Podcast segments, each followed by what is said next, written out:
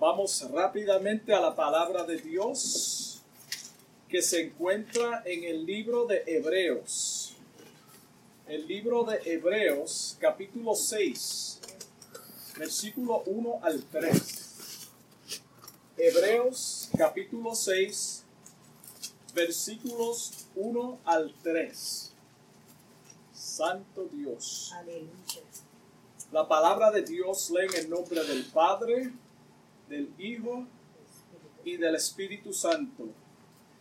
Por tanto, dejando ya los rudimentos de la doctrina de Cristo, vamos adelante a la perfección, no echando otra vez el fundamento del arrepen- arrepentimiento de obras muertas, de la fe en Dios, de la doctrina de bautismos, de la imposición de manos, de la resurrección de los muertos y del juicio eterno. Y esto haremos si Dios en verdad lo permite. Alabado Dios. Qué palabra difícil. La iluminación, vamos a hablar bajo el tema iluminados intelectualmente. Ese es el tema del mensaje. Iluminados intelectualmente. La iluminación intelectual es esclarecimiento interior. Es poner algo en claro. Llegar al fondo y aclarar o explicar un asunto. Esto es lo que significa cuando nosotros somos iluminados, cuando viene algún conocimiento que nosotros no sabíamos y ahora podemos entenderlo. En este caso, aclarar es la doctrina. La doctrina. Aquí lo que el escritor está haciendo es aclarando una doctrina de la cual los judíos habían recibido. No podemos negar que estos versículos para muchos cristianos son difíciles de interpretar. Son bien difíciles. Y esta es la primera parte de este mensaje porque queremos entrar en los próximos versículos, los cuales son más difíciles aún. Esto es como una introducción a lo que vamos a hablar la semana que entra, el domingo próximo. Por eso es necesario, primero, explicar a quién se dirige el autor y cuál era la costumbre en este tiempo. Si nos mantenemos en lo que está escrito en estos versículos y los que vienen después de esto, sin añadir nuestra propia opinión, podemos entender con claridad lo que significan estos versículos. Son, están claros. Lo que pasa es que nosotros tendemos a tratar de poner nuestra inter- interpretación a la palabra de Dios y traerlo a nuestro tiempo. Sí hay una aplicación para este tiempo, pero cuando el escritor está escribiendo o escribió estos versículos, este libro era para aquel tiempo, era a un pueblo específico. Las costumbres de las cuales se hablan son de aquel tiempo. Lo primero que tenemos que hacer es ir al principio del libro de Hebreos. Y ahí vamos a ver claramente que fue escrito a judíos que se separaron del judaísmo. De eso se trata todo el libro de Hebreos, desde principio hasta el fin.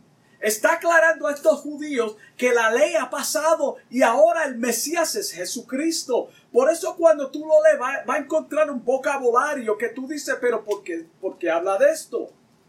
Y abrazaron las verdaderas enseñanzas de Cristo. So ellos se apartaron del judaísmo y abrazaron la fe en Cristo pero a través de la hostilidad y la persecución de los demás judíos en contra de ellos, muchos de ellos estaban contemplando regresar nuevamente a los rituales como medio de salvación. So, esto es lo que ellos conocían. Imagínate por miles y miles de años, lo que conocían eran los sacrificios, los lavamientos, la purificación a través de sacrificios de animales. So ahora viene algo nuevo y ellos lo abrazan. So la tentación es que de volver atrás a lo que conocían por sus antepasados. Esta es la razón que el escritor les dice en el capítulo 2, versículo 1, por tanto, es necesario que con más diligencia atendamos las cosas que hemos oído. So está hablando de algo pasado. No sea que nos deslicemos. Cuando uno se desliza, resbala y se puede caer. El deslizarse aquí es descuidarse. Eso es lo que está diciendo el autor. No se descuiden. Tengan más atención a lo que ustedes han aprendido. No sea que se descuiden. En este caso es abandonar la verdad oída y conocida. La verdad que habían oído y ahora habían conocido. ¿Qué fue lo que oyeron y conocieron? Es la pregunta. Hebreos capítulo 1, versículo 1 tiene la contestación a esta pregunta. Mira cómo dice, hablando, eh, Dios habiendo hablado muchas veces y de muchas maneras en otro tiempo. Acuérdate de qué estamos hablando, de algo nuevo. ¿Y a quién está hablando? A judíos. Nosotros, ninguno de nosotros practicamos sacrificios de animales. Ni en esta generación ni la que estaba antes de nosotros. So, en otro tiempo, Dios habiendo hablado de muchas maneras, o los profetas, en otro tiempo a los padres, ¿por quién? Por los profetas. Esta era la necesidad en aquel tiempo de levantar profetas. Por eso Dios levantó a profetas en la antigüedad. Y por eso ese versículo dice la continuación en estos postreros tiempos. ¿Qué postreros tiempos? Después de la ley, después de que cuando vino Jesucristo. Ahora tenemos la palabra de Dios. Jesucristo es nuestro profeta. La palabra de Dios es la profecía cumplida al pie de la letra. Es lo que está diciendo. En estos postreros días nos ha hablado por el Hijo, a quien constituyó heredero de todo y por quien asimismo hizo el universo. Ahora, cuando tú te pones a pensar esas palabras, tú tienes que ir a lo que dice Juan 1.1. En el principio era el verbo, el verbo se encarnó, es la palabra de Dios. ¿Tú quieres profecía? Léete la palabra. La palabra de Dios tiene todas las profecías que ya están escritas. El autor continúa diciendo en el capítulo 2, versículo 2, porque si la palabra dicha por medio de los ángeles fue firme, y toda transgresión y desobediencia recibió justa retribución. Eso significa castigo, que recibió castigo, toda transgresión aún en el tiempo de la ley. So, no podemos pasar eso por alto.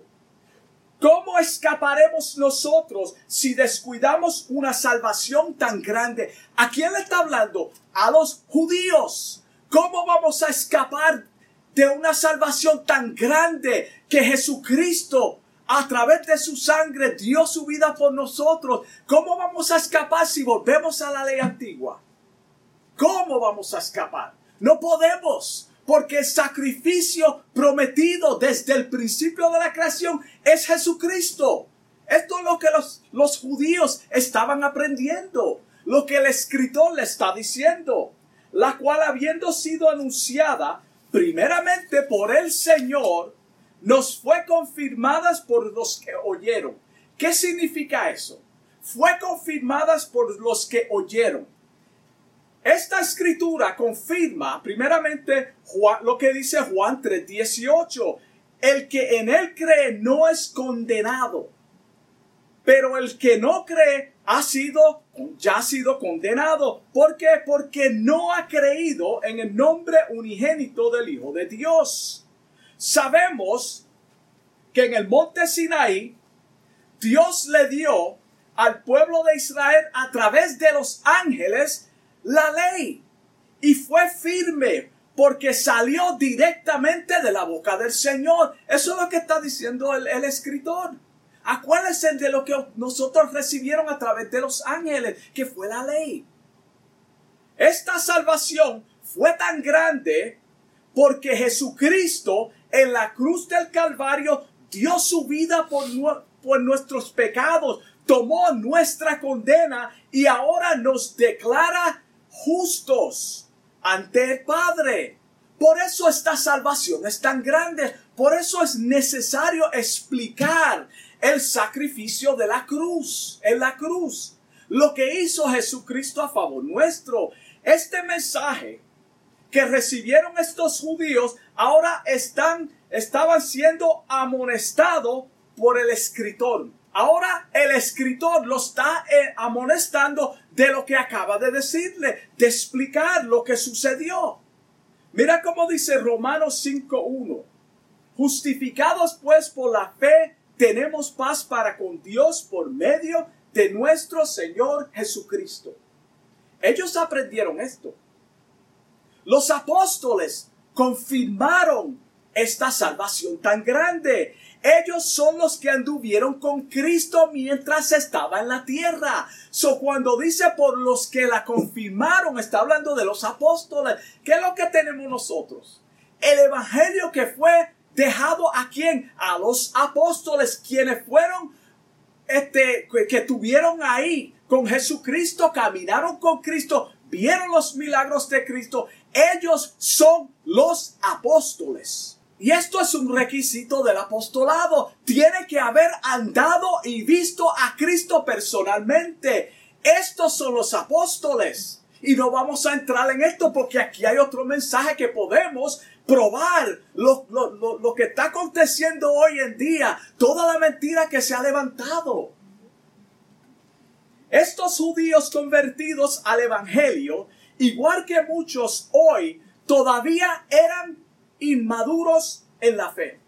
A pesar de que recibieron a través de la iluminación la palabra de Dios, todavía eran ignorantes de la palabra de Dios. Lo vemos en el capítulo 5 de este mismo libro, versículos 12 al 14. Cuando, la, cuando el escritor le está hablando, llamando a los niños, cuando le dice, ya ustedes deben de ser ya maestros. Ellos, al igual que muchos hoy, comenzaron a preguntarse, y yo voy a parafrasear aquí, eso no lo dice el versículo, pero en palabras de nosotros, ¿será verdad que Cristo es suficiente? Estos son ellos. ¿Será verdad que Cristo es suficiente? ¿Será verdad que ya no tenemos que aportar nada a la salvación? Acuérdate, estamos acostumbrados a qué? A la ley, algo visible, algo que nosotros tenemos que aportar, algo que nosotros tenemos que hacer. ¿Cómo es posible que tú me digas a mí que yo no tengo que hacer nada cuando mis padres, cuando mis abuelos, cuando las generaciones de ellos tenían que traer un sacrificio para ser perdonados. Y ahora tú me dices a mí que yo no necesito eso. Vamos a ponernos en el lugar de esta gente. Es difícil. No es fácil dejar las costumbres viejas. Tal vez podemos mantener la fe por la gracia y continuar con los rituales como medio de salvación. Vamos a tratar eso. Posiblemente podemos hacer las dos cosas. Tal vez ellos se preguntaron eso. Esto es lo que el escritor está confrontando. Este grupo representa a muchos que tal vez están contemplando regresar o aportar obras a su salvación para ser más espirituales. Y esto es un grande error que se comete hoy en día. Las personas hacen cosas para hacer más. La obediencia lo que quiere Señor, que nosotros cumplamos con su palabra, que nosotros seamos obedientes a su palabra. La palabra misma dice que el Señor mismo a través de su espíritu es quien pone el querer como el hacer. Eso proviene de Él. Nosotros por nuestras propias fuerzas vamos a fracasar cuando tratamos de mezclar obras para ganar el favor de Dios. Eso es para nosotros sentirnos bien para el humano, para nosotros, para el ego del hombre y para ser visto por los demás. Otros lo hacen con el fin de ganar la salvación. Otro error. si esta, si esta es tu forma de pensar, el Señor claramente te dice, si tú estás pensando de esta forma, el Señor claramente te dice, repito, en Efesios 2.8, mira cómo te dice, no yo, la palabra, porque por gracia sois salvos por medio de la fe. Ahí no dice obras. Y esto no de vosotros. Tú no lo puedes producir. Pues es un regalo de Dios. Un don es un regalo. Es un regalo de Dios. El 9. No por obras. Para que nadie se gloríe. Wow. ¿Cómo le hago para obtener la fe? Muchos se preguntan, ¿qué tengo que hacer? Romanos 10, 17 te da la respuesta también. Todo está en la palabra de Dios. Así que por la fe, así que la fe es por el oír y el oír la palabra de Dios. Así es que viene la fe. Eso es producido por el Señor a través de su palabra. Cuando esa palabra entra en nuestro corazón y hace vida, se hace vida. Entonces nosotros ¿Vamos a aceptar esa palabra o la vamos a rechazar? Todo el mundo la va a escuchar, pero no todos la van a recibir.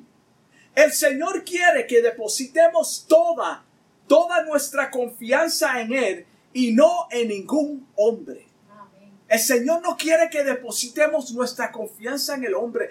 Todos los seres humanos fallan. Todos. Nosotros podemos tener una admiración hacia una persona, pero entendamos que esa persona falla.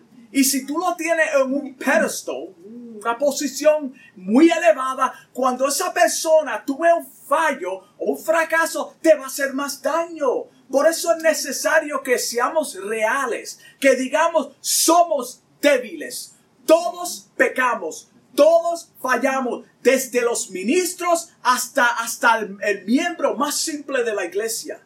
Todos fallamos. No podemos depositar nuestra confianza ni poner nuestra mirada en ningún ser humano, por más espiritual que pensemos que sea la persona. Jeremías 17, 7 dice, bendito el varón que confía en Jehová bendito. Y hay otro que dice, maldito el varón, que confía en el hombre. Pero este dice, bendito el varón que confía en Jehová y cuya confianza es Jehová. No es que está en Jehová, es Jehová. Su confianza es Jehová. Punto. Porque será como el árbol plantado junto a las aguas, que junto a la corriente echa sus raíces y no verá cuando viene el calor, sino que su hoja estará verde y en el año de sequía no se fatigará, ni dejará de dar fruto. Eso está hablando de los momentos de prueba, de los momentos de angustia, de los momentos de duda, estos tiempos que estamos viviendo. Los que tienen su fe puesta en Jehová son los que van a vencer, como decía la hermana. Hay tantas malas noticias. Hermano, no podemos entretener eso. Nosotros tenemos que estar depositados nuestra fe en Cristo Jesús. Romanos 3:20, mira cómo dice, ya que por las obras de la ley ningún ser humano será justificado delante de él, porque por medio de la ley es el conocimiento del pecado. Este fue el propósito de la ley. Ya Jesús pagó nuestra penalidad. Él la pagó. Mira cómo dice Primera de Pedro, capítulo 2, versículo 24. Quien llevó él mismo nuestros pecados en su cuerpo sobre el madero para que nosotros estando muertos a los pecados, vivamos. Dice muertos a los pecados. A los pecados. Acuérdate, Él lo pagó. So ya no existen. Estamos muertos a los pecados. Vivamos a la justicia. Mira qué simple. Él lo llevó. Ahora vive tú la justicia que Él ya pagó por ti y por cuya herida fuisteis sanados. ¿Sanados de qué? Mucha gente rápidamente dicen enfermedades. Está hablando del pecado. Del pecado. Porque si fuera de las, de las enfermedades, hermano, ningún cristiano estaría enfermo. Vamos a ser real. ¿Sería eso justo? de la maldición del pecado. De eso es lo que está hablando. Sabemos que Dios sana. Sí, no estamos diciendo que Dios no sana. Pero cuando se está hablando de eso, está refiriendo al pecado, la, la, sanidad, esa sanidad interna que lleva todo ser humano antes de venir a Cristo, el peso del pecado. Por eso Jesucristo dice que le dé el yugo, que tome el de que es liviano. Pon tu carga sobre él. Mira cómo dice Juan 3:17 porque no envió Dios su Hijo al mundo para condenar al mundo, sino para que el mundo sea salvo por él. Estamos, acuérdate, estamos tirando el fundamento para los próximos versículos que vienen. estamos, estamos probando un punto aquí muy importante. El capítulo 6, versículo 1 dice, por tanto, por tanto, cuando ese por tanto, quiere decir que hay una, hay una continuación. Tú no, tú no empiezas una conversación con alguien, por tanto. Por la, la persona te va a mirar, por tanto, ¿qué? Por tanto, acuérdate que está hablando de los versículos anteriores. Lo está llamando niños. Le está diciendo ustedes deben de ser ya maestros. Le dice ustedes deben de apoyarse en la fe y habla de Cristo y presenta el plan de salvación. Ustedes lo recibieron. No descuiden esta salvación porque le costó a Cristo sangre. No la desprecien, no la tengan en poco. So hasta ahora, por tanto, dejando ya los rudimentos de la doctrina de Cristo, vamos adelante a la perfección. Cristo es la perfección. Por tanto, dejando ya la doctrina, los rudimentos, perdón, de la doctrina de Cristo, vamos adelante a la perfección, no echando otra vez. Esos son claves, hermano. Vamos a leer la palabra con entendimiento. No echando otra vez. ¿A quién le está hablando? A los judíos. No vuelvan otra vez el fundamento del arrepentimiento de obras muertas. ¿Cuáles eran las obras muertas? Los rudimentos de la ley. Solo está aclarando, no vuelvan a eso de la fe en Dios. En el capítulo 5, ya el escritor mencionó los aspectos infantiles del judaísmo. Ya lo explicó. Que tenían que ver con los rituales. El autor no está diciendo que abandonen las enseñanzas. Y yo quiero dejar esto bien claro. Él no le está diciendo que dejen las enseñanzas básicas que aprendieron. Eso no es lo que está diciendo cuando dice que dejen eso.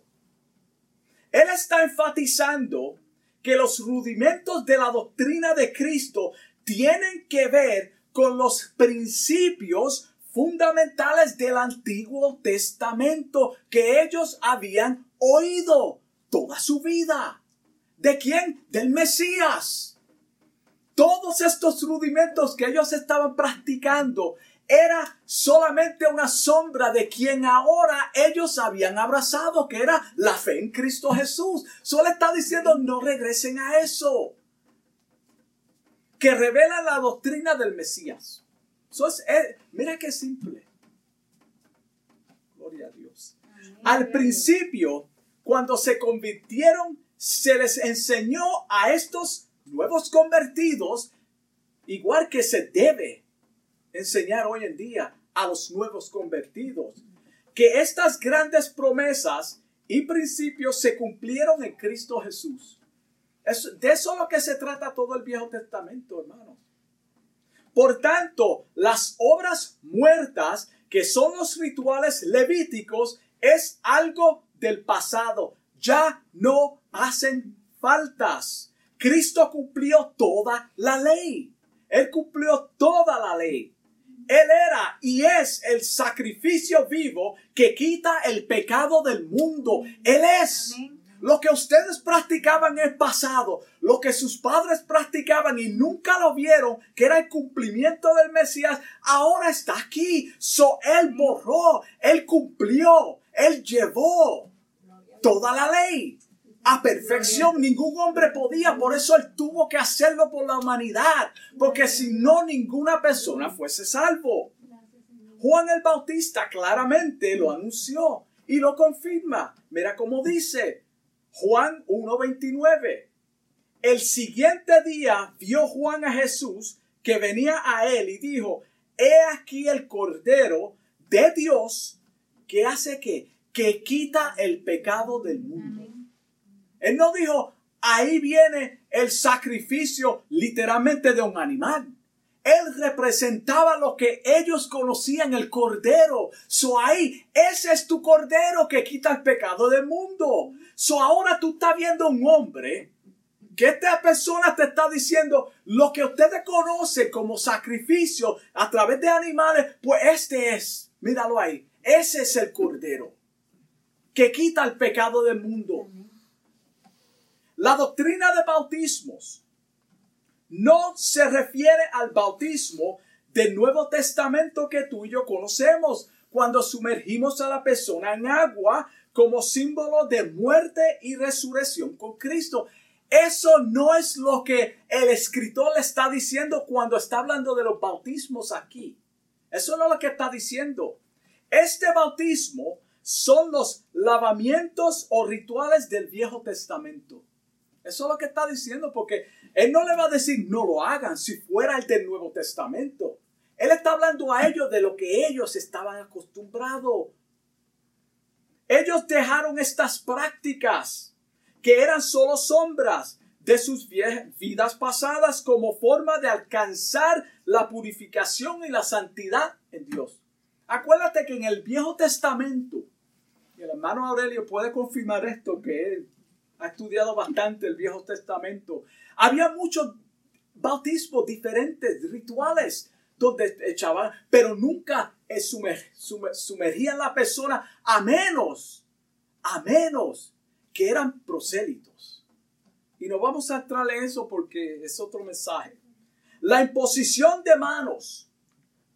La imposición de manos. Sabemos que en la antigüedad la costumbre era que el sumo sacerdote ponía su mano sobre la cabeza del sacrificio para identificar o para, para identificar su, su pecado y el pecado del pueblo sobre el animal.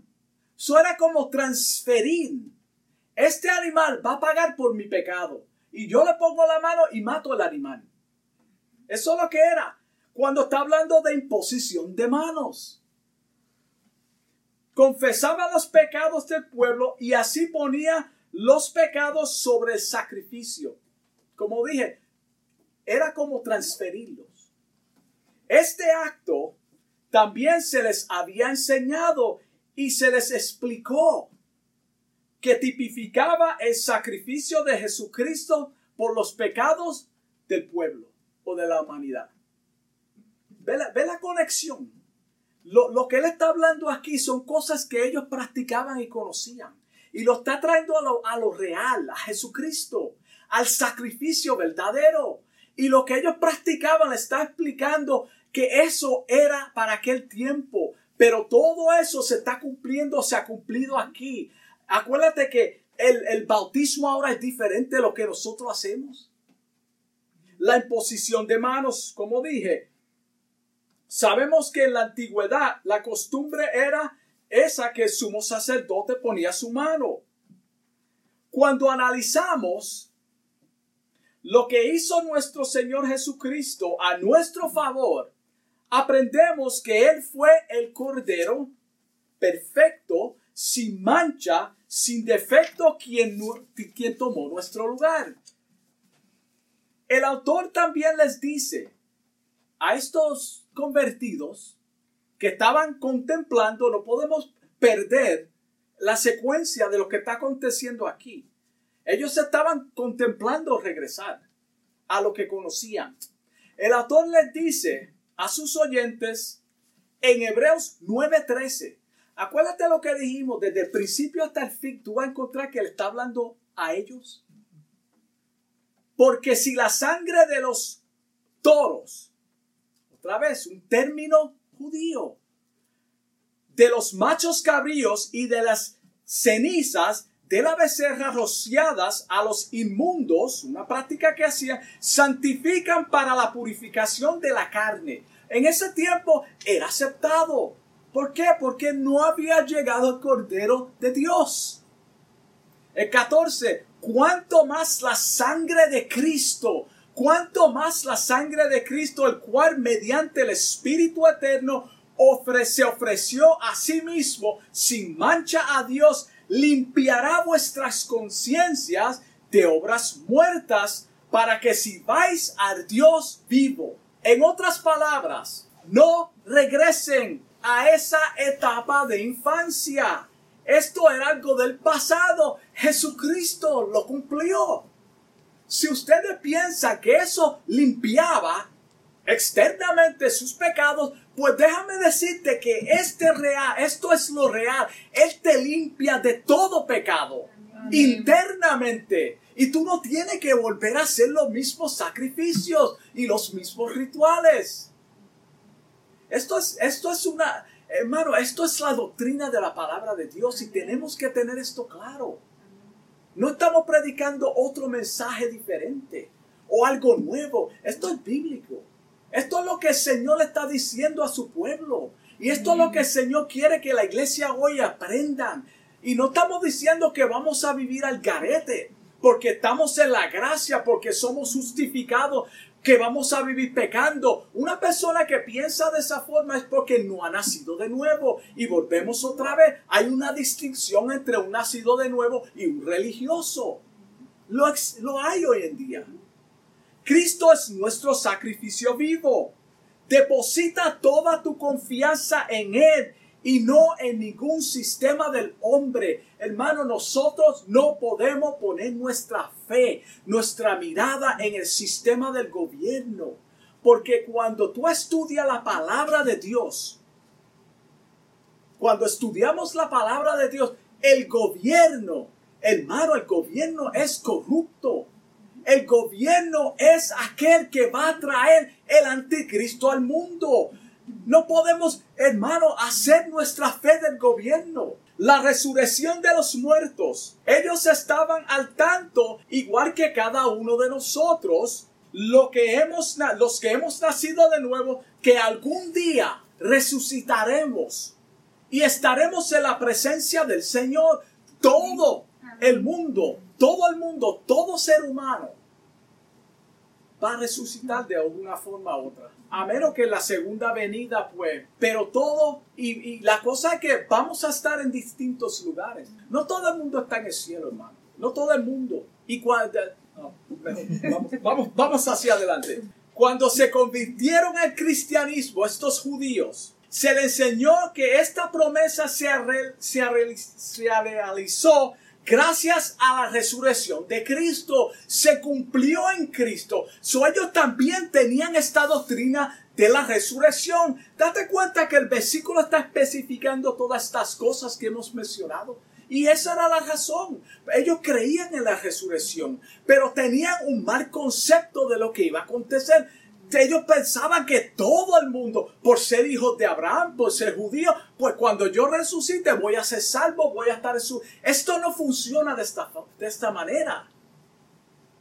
El juicio eterno también fue enseñado en el Viejo Testamento, en el Antiguo Testamento. Ellos aprendieron lo que explica Juan 5:22. Ellos estaban al tanto de esto. Porque el Padre a nadie juzga Acuérdate, Dios le dio a su Hijo todo el juicio para juzgar al mundo. ¿Por qué? Porque Jesucristo fue quien dio la sangre por nosotros. Él es quien aboga por el ser humano. Acuérdate que el pecado, Dios no puede, Dios no se asocia con el pecado. Por eso es también un, un error decir que Dios, Dios escucha a los pecadores, hermano. Y esto lo menciona varias veces. Estamos hablando cuando se arrepienten de todo corazón, sí los escucha. Sino que todo el juicio dio al Hijo.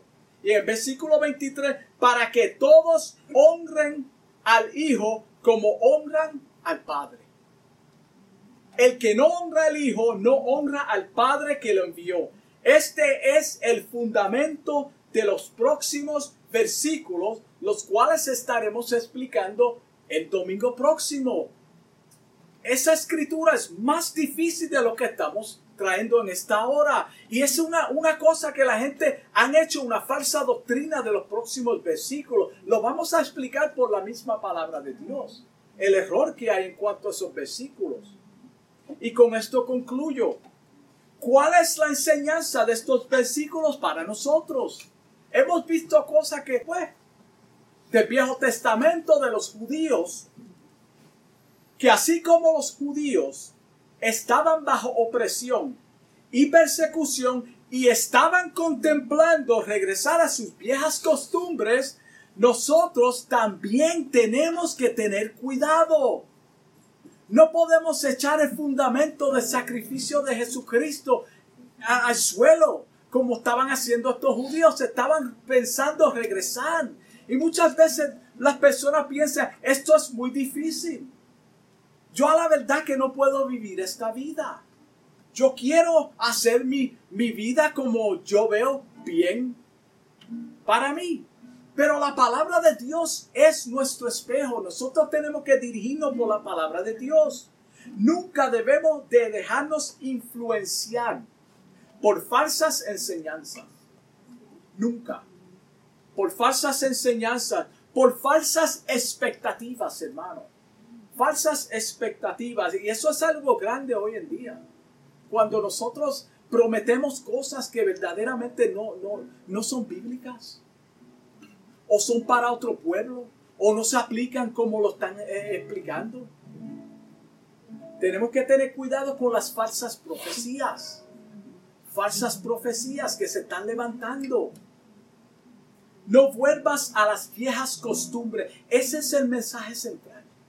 No vuelvas a las viejas costumbres. Lo que nosotros hacíamos antes. Ellos hacían sacrificios. Ellos estaban tentados a regresar a lo que conocían que era la ley. Nosotros, ¿cuál es nuestra debilidad hoy en día?